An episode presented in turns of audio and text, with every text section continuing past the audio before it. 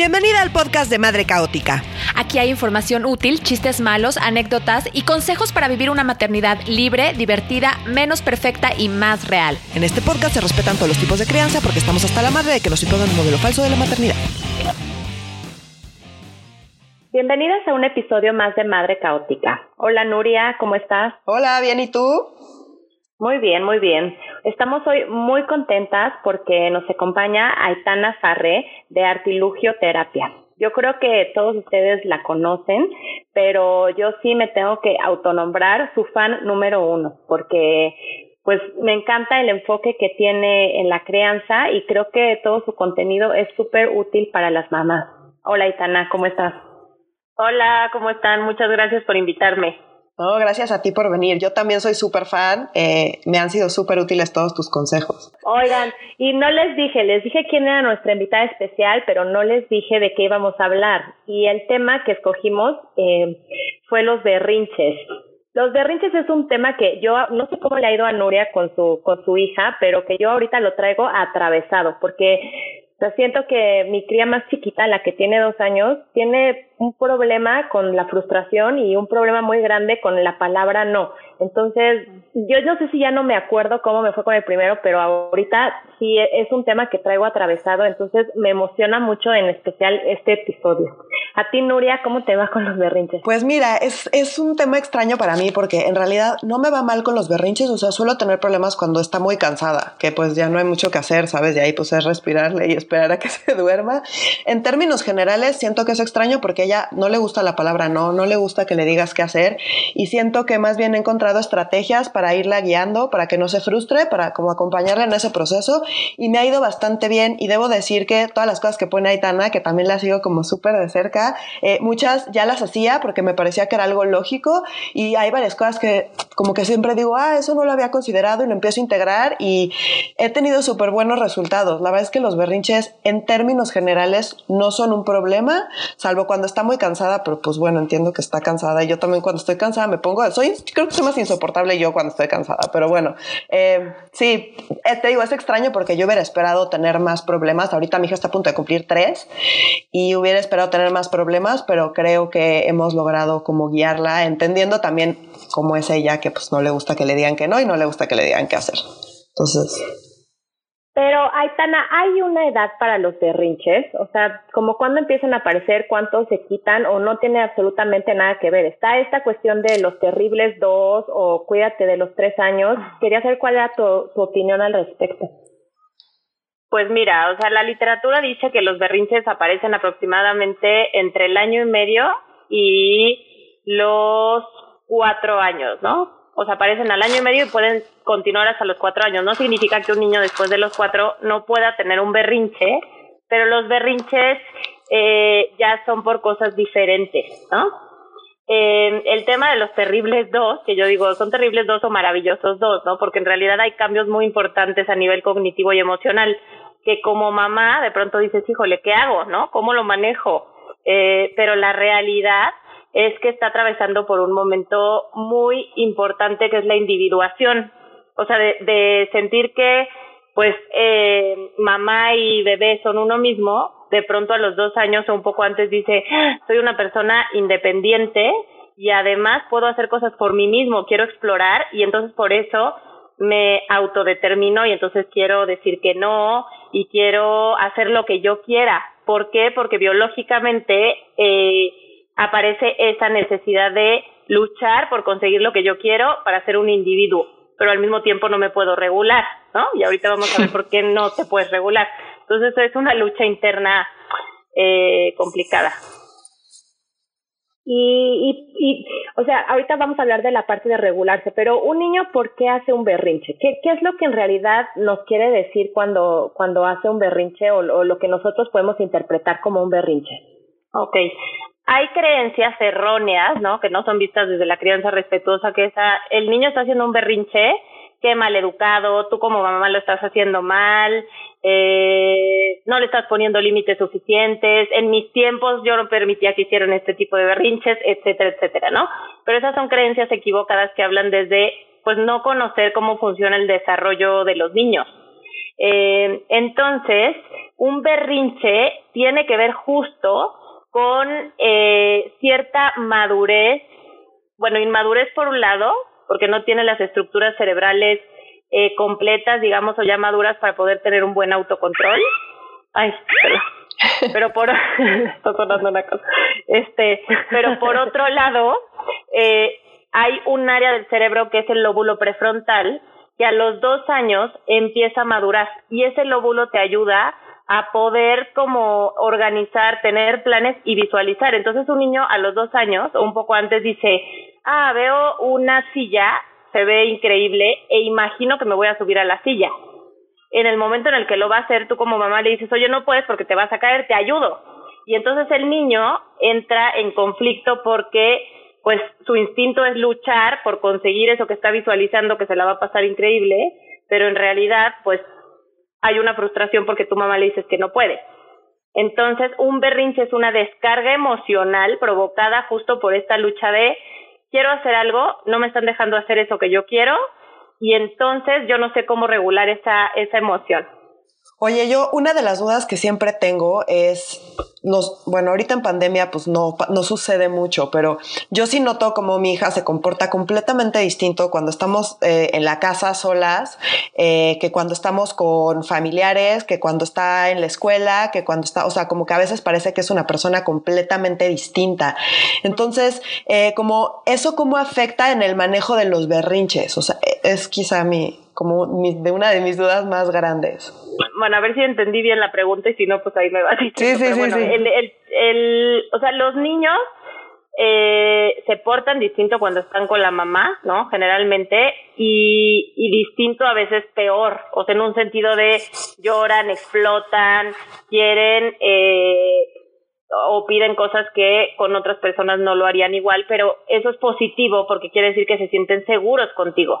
Entonces yo me siento segura o seguro contigo y entonces eh, puedo explotar como si fuera una olla de presión y no me tengo que contener porque tu amor no está condicionado con la conducta. O sea, yo me puedo portar terrible y me vas a seguir amando igual, que eso es algo positivo para ti como mamá, porque dices, ah, estoy teniendo un apego seguro. Qué bueno que se está portando mal conmigo, ¿no?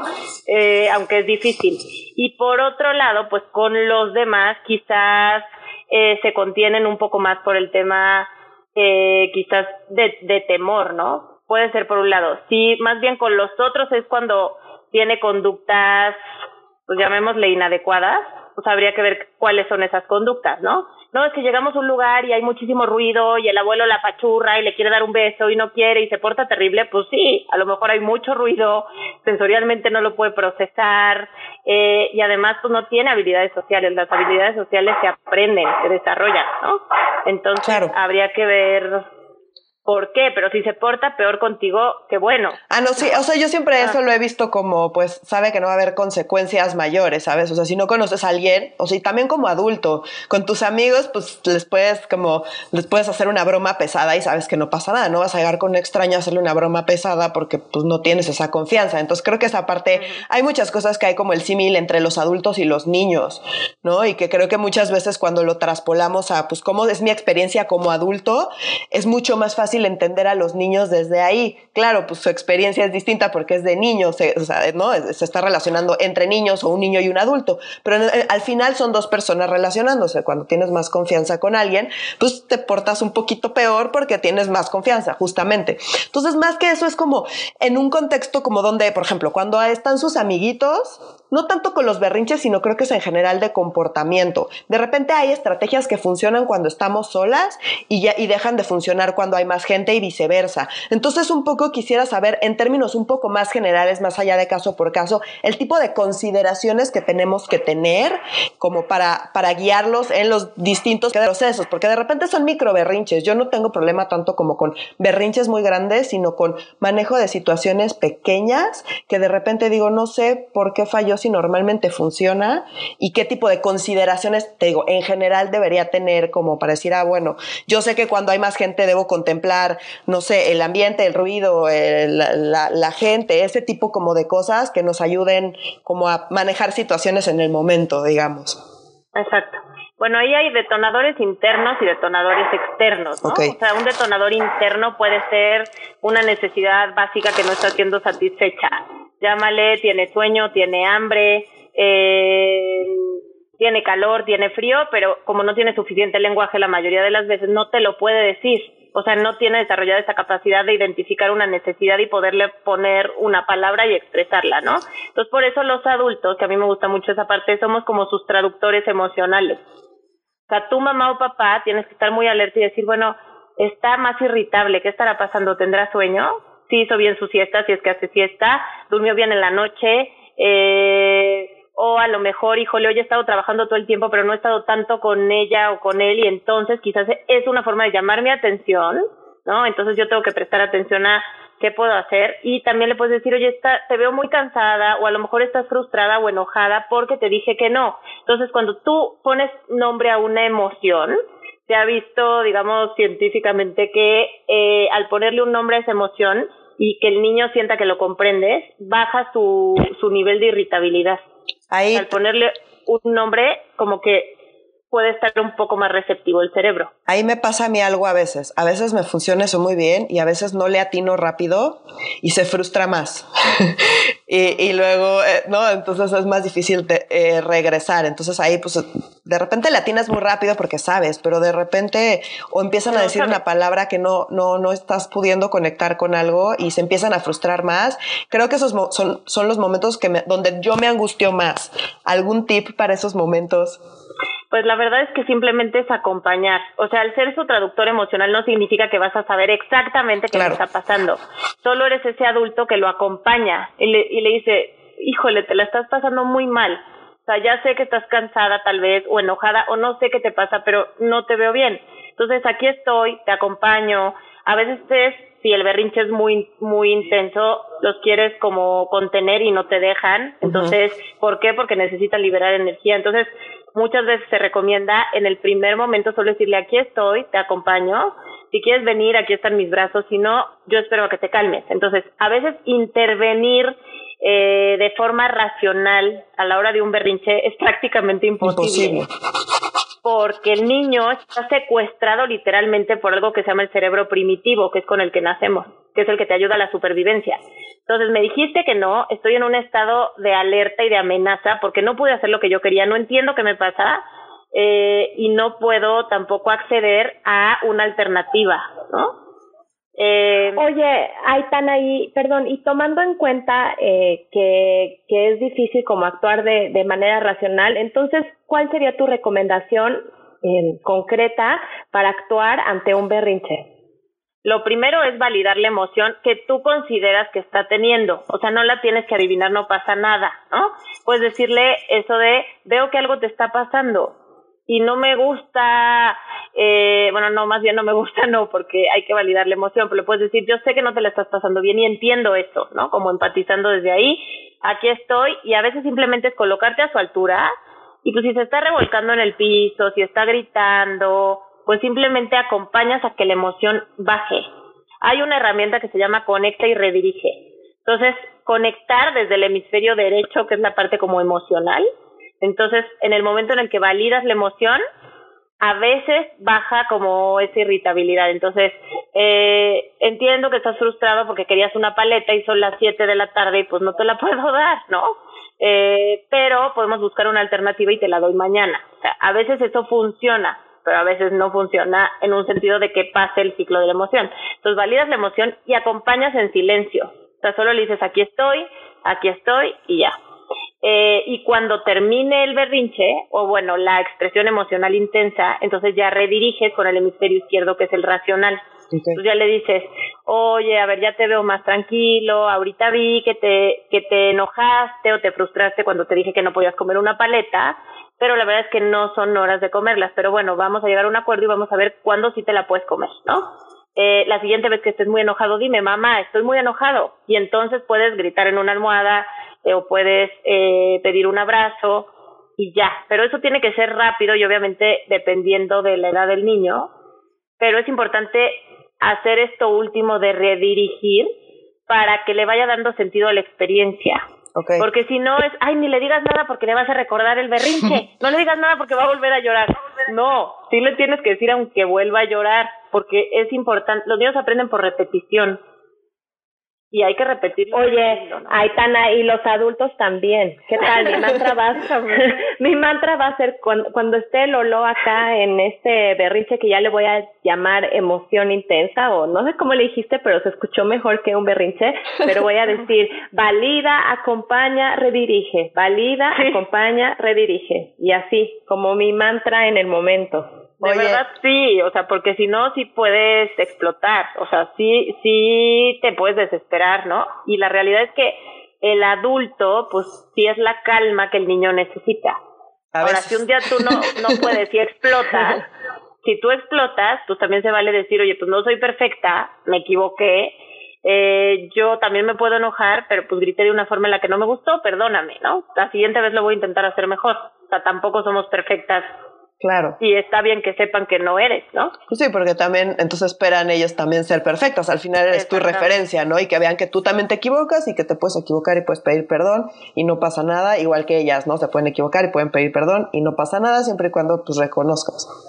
Que suena fácil, pero no es tan fácil, ¿no? Y, y creo que eh, eso también tiene que ver como con las generaciones y, y, y, con este asunto de la educación vertical y la educación más horizontal, porque creo que ahorita se está abriendo como más la conversación respecto a una crianza respetuosa, pero en la generación arriba de nosotros, y no digan la generación arriba, era, era totalmente inviable que, que un padre pudiera decir me equivoqué, la cagué, la regué y me pido una disculpa y creo que eso eso es muy valioso porque también bueno a mí en lo personal a mí me, me quita presión me me tranquiliza el decir también me puedo equivocar y me he equivocado mil veces y, y cuando me equivoco pues sí tengo que llegar con mi hijo y decirle mamá se equivocó no no debí de haber reaccionado así y y, y a mí me gusta porque se genera, yo siento que eso también como lo motiva a él a, a ser capaz también de pedir disculpas cuando hizo algo mal. Entonces, pues, me gusta, pero no me imagino a mi abuela haciéndolo, la verdad. No, para nada. Pues de hecho yo todavía veo mucho esta frase como de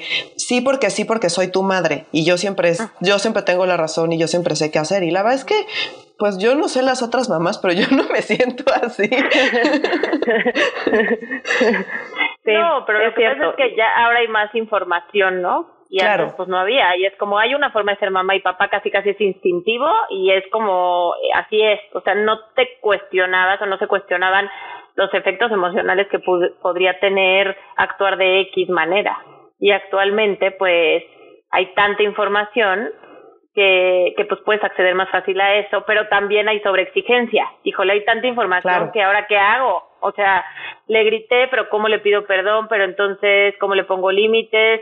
Entonces, una consecuencia está bien o no y entonces cómo lo corrijo, pero ya no se le puede decir que no y entonces lo voy a traumar, pero no, no es está mal entendido. No, y, y Nuria y yo siempre hablamos mucho de esto, que también es el tema de, de las expectativas y de cómo estamos bombardeadas por información de todos lados y, y pues también hace el asunto de maternar muy complicado, ¿no? Porque justo lo dices, es como ponle atención, pero no le pongas tampoco tanta atención y seas la mamá helicóptero o no sé cuánto ese tema, entonces es complicado. Y, y esto me lleva a otra duda que yo tenía, Itana, que es, o sea, si es posible que nuestros hijos aprendan a regularse y el autocontrol desde chiquitos o simplemente pues tal vez no debemos de exigir eso y debemos un poco más de entrarle de lleno a, al proceso. Exacto. Eh, esa pregunta es muy importante porque la mayoría de las veces cuando perdemos el control o explotamos o nos frustramos los adultos, es porque pues nuestro hijo no hace lo que a nosotros nos gustaría que hiciera por un tema de expectativa. Eh, la realidad es que si mi expectativa es que mi hijo de dos años no haga berrinches, ¿no? O que no me diga que no y que me diga que sí a cualquier cosa que yo le pida y que la de tres, que ya tiene más lenguaje, no me diga, es que ya no quiero que seas mi mamá y bueno, y una serie de cosas que de pronto se pueden decir. Eh, la realidad es que esa expectativa no corresponde con el desarrollo del niño. Entonces, un niño eh, de menos de cuatro años es muy difícil que se pueda eh, regular por sí mismo, ¿no? De hecho, a los cuatro años aparecen las, las neuronas inhibitorias, se llaman, y entonces son las que justo ayudan a que empieces a tener conciencia emocional. O sea, yo sé que estoy enojada y en lugar de hacer un berrinche terrible y tirarme al piso, puedo saber que, eh, que estoy enojada y pedir ayuda o respirar, ¿no? Pero no significa que ya tengo el autocontrol desarrollado al 100, ¿no? Pero sí la intensidad y frecuencia de ese desborde puede ser menor. Entonces es muy importante conocer la etapa de desarrollo en la que están nuestros hijos para que lo que les pidamos corresponda con lo que pueden hacer. La mayoría de las veces los niños no se portan mal porque te quieren molestar o porque no, sino pues se portan como se portan porque pueden portarse así, o sea, no se pueden portar de otra manera y además buscan algo con esa conducta, eso es muy importante. ¿no? Oye, acá yo tengo pues más un poco, eh, quiero recapitular algunos de los tips que has dado que a mí me han funcionado muy bien y que son como magias. Entonces, como, y, que creo que es parte de la explicación de por qué no sufro tanto con los berrinches, es porque los evito desde antes, ¿no? Entonces, por ejemplo, yo ya sé que, que, si yo le, le, pido algo me va a decir que no, porque no le gusta seguir órdenes. Entonces, en vez de decirle, ponte el suéter, llego con dos suéteres y le digo, ¿cuál quieres? Y ya escoge uno y ese se pone y ya no hay conflicto. Entonces, como esta onda de las alternativas, en vez de pedirle que haga algo, así de entrada yo con una, o sea, con alternativas ya para que ella escoja. Y así siente que la decisión es de ella y que no es una orden, ¿no? Y eso me ha ayudado así es, es, una magia. Esa es una magia y otra magia es cuando ya está en el piso haciendo berrinche, porque sí me pasa, eh, algo que le digo que me funciona casi siempre es, oye, cambiamos de posición, cambiar de posición nos ayuda a sentirnos mejor. No, eh, y prácticamente siempre me dice, sí, cambiamos de posición, cambia de posición y se siente mejor. Entonces, eh, es algo que me ha ayudado mucho. Las primeras veces obviamente no quería, hasta que un día logré que cambie de posición y se sintió un poquito mejor. Y fue como un proceso, o sea, esa magia tomó su tiempo en llegar. Pero la verdad es que ahora cada vez que está en el piso, al segundo que está en el piso le digo, cambiamos de posición para sentirnos mejor, cambia de posición, se siente mejor y ya podemos platicarlo. Entonces, eh, son dos como creo que de las magias que hago y que en buena parte han sido como gracias a tus consejos y que quisiera compartir con otras mamás porque de verdad de verdad, de verdad son magias. Yo sé que no son magias, la pues, de, pero la De, la de las decisiones, las de las decisiones, yo sí la aplico y funciona, pero voy a probarlo de cambio de posición. Está bueno. Sí. Cámbialo. Pero ahí, fíjate, lo, nada más, los voy a interrumpir tantito. O sea, es magia, pero tú hiciste que fuera magia. Claro, sí, porque por fuiste constante y, y lo repetiste hasta que lo integró y vio que le funcionaba. Sí. Entonces estableció una asociación entre, ah, si cambio de posición me siento mejor. Entonces ya hizo ese clic. Pero como dices, las primeras veces te van a mandar por un tubo porque no lo van a querer hacer. Sí, sí, sí. Pero la verdad es que fue relativamente rápido y tiene la ventaja de que no importa por qué esté así como está, ¿sabes? O sea, porque no tiene que ver con la razón por la que está haciendo el berrinche, sino con cómo se siente. Entonces, eh, eso eh, me ayudó muchísimo, como entender eso me ayudó muchísimo para generar ese tipo de estrategias, ¿no? Entonces, creo que sí, sí, sí, me, me sirven mucho tus, tus consejos, debo decir. Gracias. Oye, Aitana, y y entiendo que tenemos que estar conscientes del proceso en el que están nuestros hijos para, para poder acompañarlos y ayudarlos, pero yo quisiera también conocer otras estrategias para que pues nuestros hijos aprendan a manejar sus emociones de manera más asertiva o a regularse.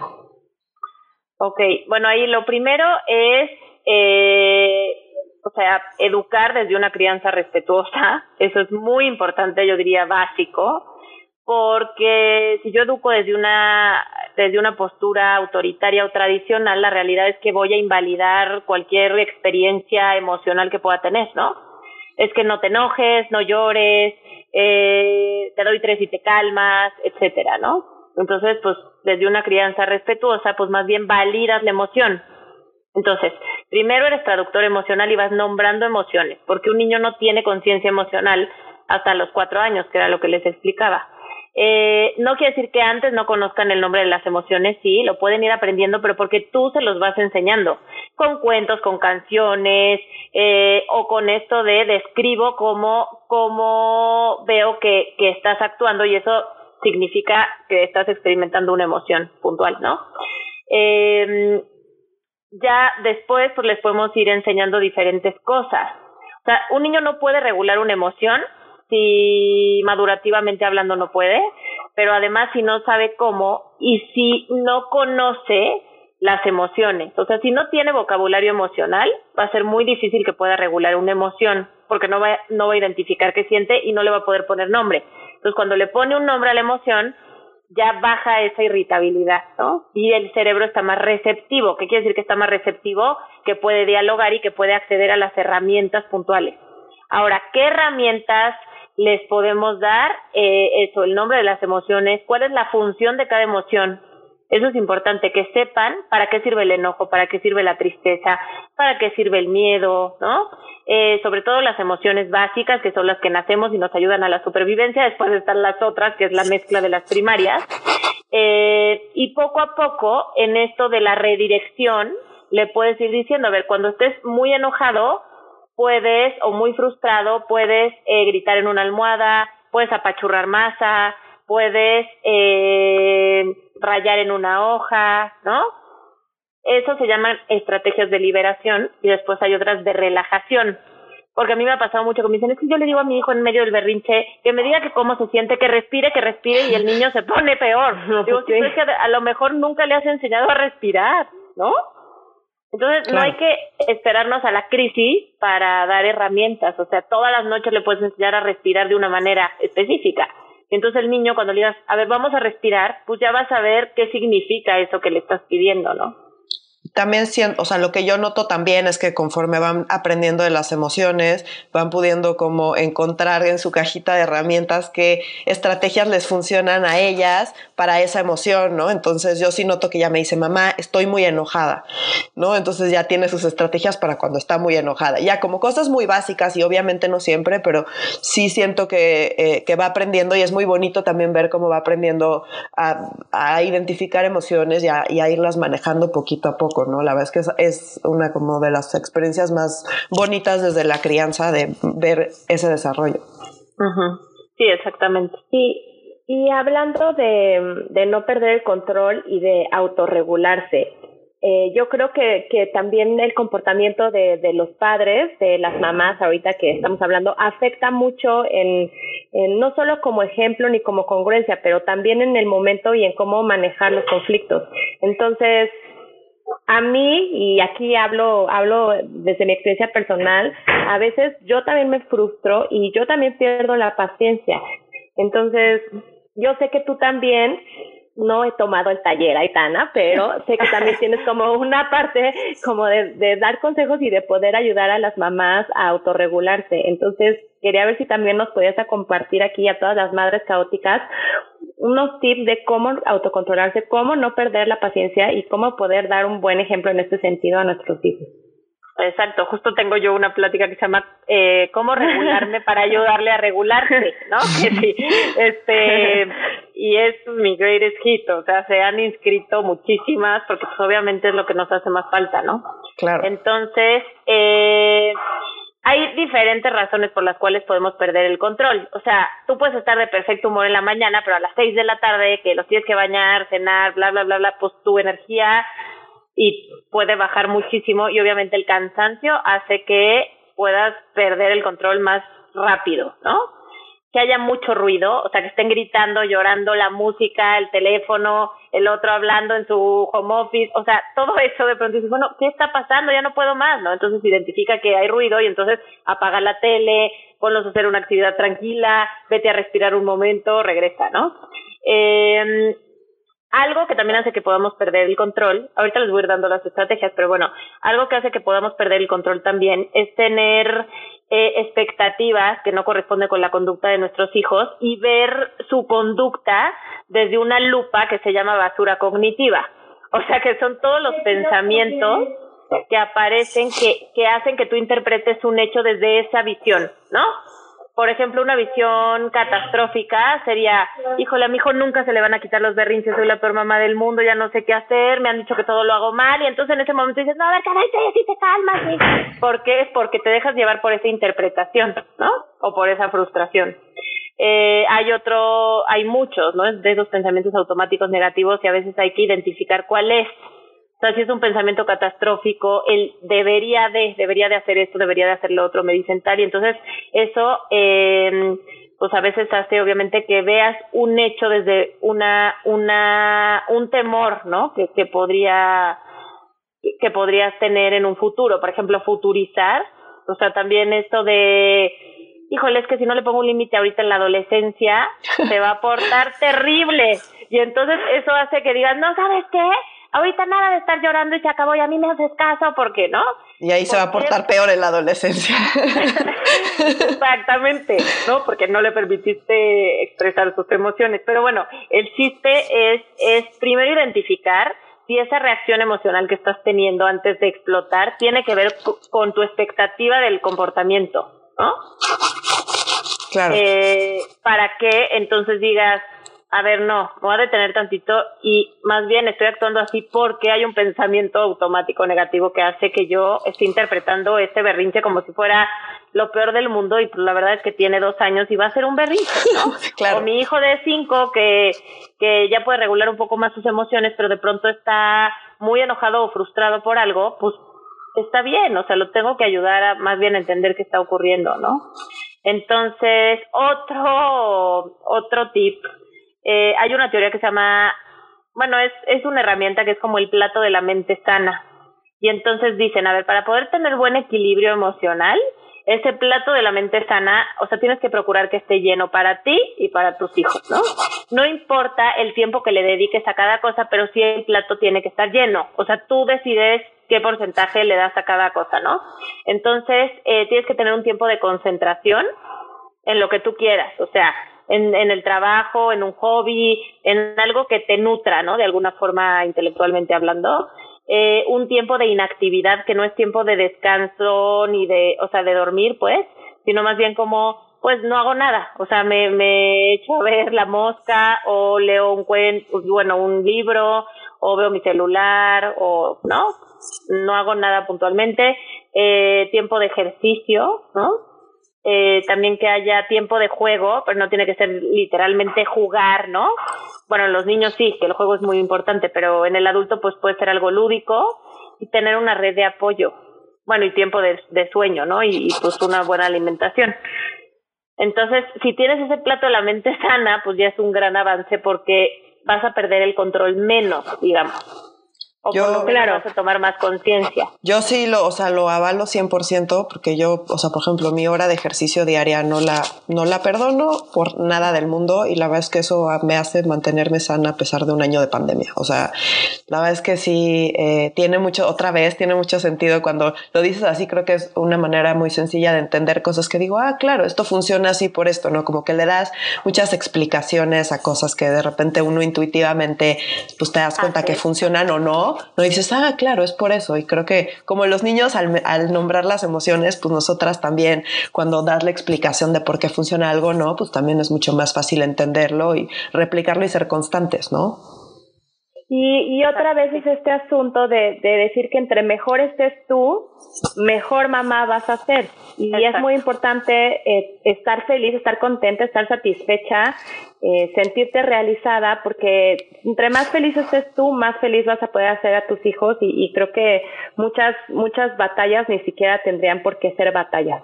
Y yo sí he notado que cuando estoy estresada o cansada o, o con hambre o, con cualquier cosa que esté molestando, soy mucho, mucho menos intolerante y pienso la, pierdo la paciencia más rápido. Entonces creo que este equilibrio sí es muy importante y estar bien tú es muy, muy importante también. Yo también, yo ahí debo decir que tengo una estrategia única que es irme. Cuando veo que estoy perdiendo la paciencia, me voy. O sea, como que, porque ya sé que voy a empezar, o sea, como que no va a llegar a ningún lado y me voy. Pas, o sea, no importa qué esté pasando, me voy, respiro y, re, y eso creo que es mi estrategia única y, y me, me, funciona bien. Pero me pasa seguido, o sea, sí me tengo que ir seguido, pero pues así ya no hago algo. Exacto, me funciona. Oye, sí, tengo... yo le llamo nada más como sí. time out positivo, o sea, okay. y que y que este, o sea, es mejor decirles a tus hijos desde un inicio que eso vas a hacer a sí. que le desaparezcas, porque eso sí puede generarle mucha ansiedad. Ah, no, no, le digo, le digo. Saber sí, le digo. qué vas a, o sea, sí. que te necesita a ti para regularte, ¿no? Entonces, sí puedes, puedes hacer incluso como un plan de emergencia. Oigan, ¿saben qué? Vamos a ser un equipo. A veces mamá se enoja y para no gritar y explotar, este, me voy a ir unos minutos a respirar y después regreso y entonces ya volvemos a empezar, ¿no? Pero que ellos sepan que... Sí, el plan de emergencia es que llega su papá y yo me voy. O sea, como que siempre, no, o sea, siempre es como ya me voy y le digo vas, vas porque yo ya no puedo y, y viceversa, a él también le pasa y me dice vas. Y ya sabemos, entonces ella no se queda sola y cuando sí estamos solas y le digo necesito irme a respirar porque no estoy pudiendo manejar esto y ahorita regreso y funciona, funciona bien. Oye, tengo una duda que no tiene medio nada que ver con nada, pero es algo con lo que batallo muchísimo y quizá otras mamás también y es, no es tanto los berrinches, ahí te va. Tiene una obsesión Matilde con prender y apagar la luz de manera infinita y ya no, o sea, no sé qué estrategia utilizar para que, para que no, no tener un foco en mi cara prendiéndose y apagándose 17 mil veces. Me pone de súper mal humor, le respiro muchísimo porque ya sé que nada que le diga va a funcionar, pero termina siendo como súper frustrante para mí eh, y no sé cómo manejarlo. He intentado pues mil lo puedes cosas. cambiar por otra cosa, ¿no? Ok. O algún otro juego, no sé, donde pueda apretar y... Es que nada le gusta más que, el que, prender la luz, el foco que me llega en la cara en mi cuarto. Nada le gusta más que eso. Y, y es una cosa... No, no, sé qué hacer, estoy de muy desesperada. Oye, oye, Nuria, Nuria, claramente yo no soy la experta, pero te voy a dar un consejo. Sí, sí, sí, dalo, dalo, por favor. o sea, yo también he notado que, que a veces, por ejemplo, a mí me pasa con, con las groserías, ¿no? Eh, es ignorar. O sea, cuando hacen algo que no me gusta, como que lo que le late de hacerlo es que sea algo que llame mi atención. Entonces, cuando, cuando hace algo que no me gusta y, que me enerva y que de verdad me molesta, lo que hago es no poner atención a la conducta. O sea, ni siquiera decirle muy mal, ni siquiera decirle muy bien, simplemente ignorar. Y, y eso me funciona muchísimo. O sea, pongo el ejemplo de las groserías, porque pues al principio, sobre todo cuando mi crío estaba creciendo, no cuidábamos mucho nuestro lenguaje y, y soy muy grosera, mi esposo es muy grosero y en maternal a mí me mandaron a hablar, me estaba muriendo de pena porque mi hijo estaba diciendo cabrón y no era como un cabrón enojado, así era como, hola cabrón, ¿cómo estás? Y cuando le preguntaron como, ¿de dónde sacaste eso? Él dijo, mi papá, o sea, pero bueno, el punto es que me morí de pena y descubrí que cuando decía cabrón, nosotros re siempre reaccionábamos, entonces como que a él le gustaba que reaccionáramos y, y por eso la seguía diciendo, y el día que ya no reaccionamos ni para bien ni para mal, lo dejó de hacer.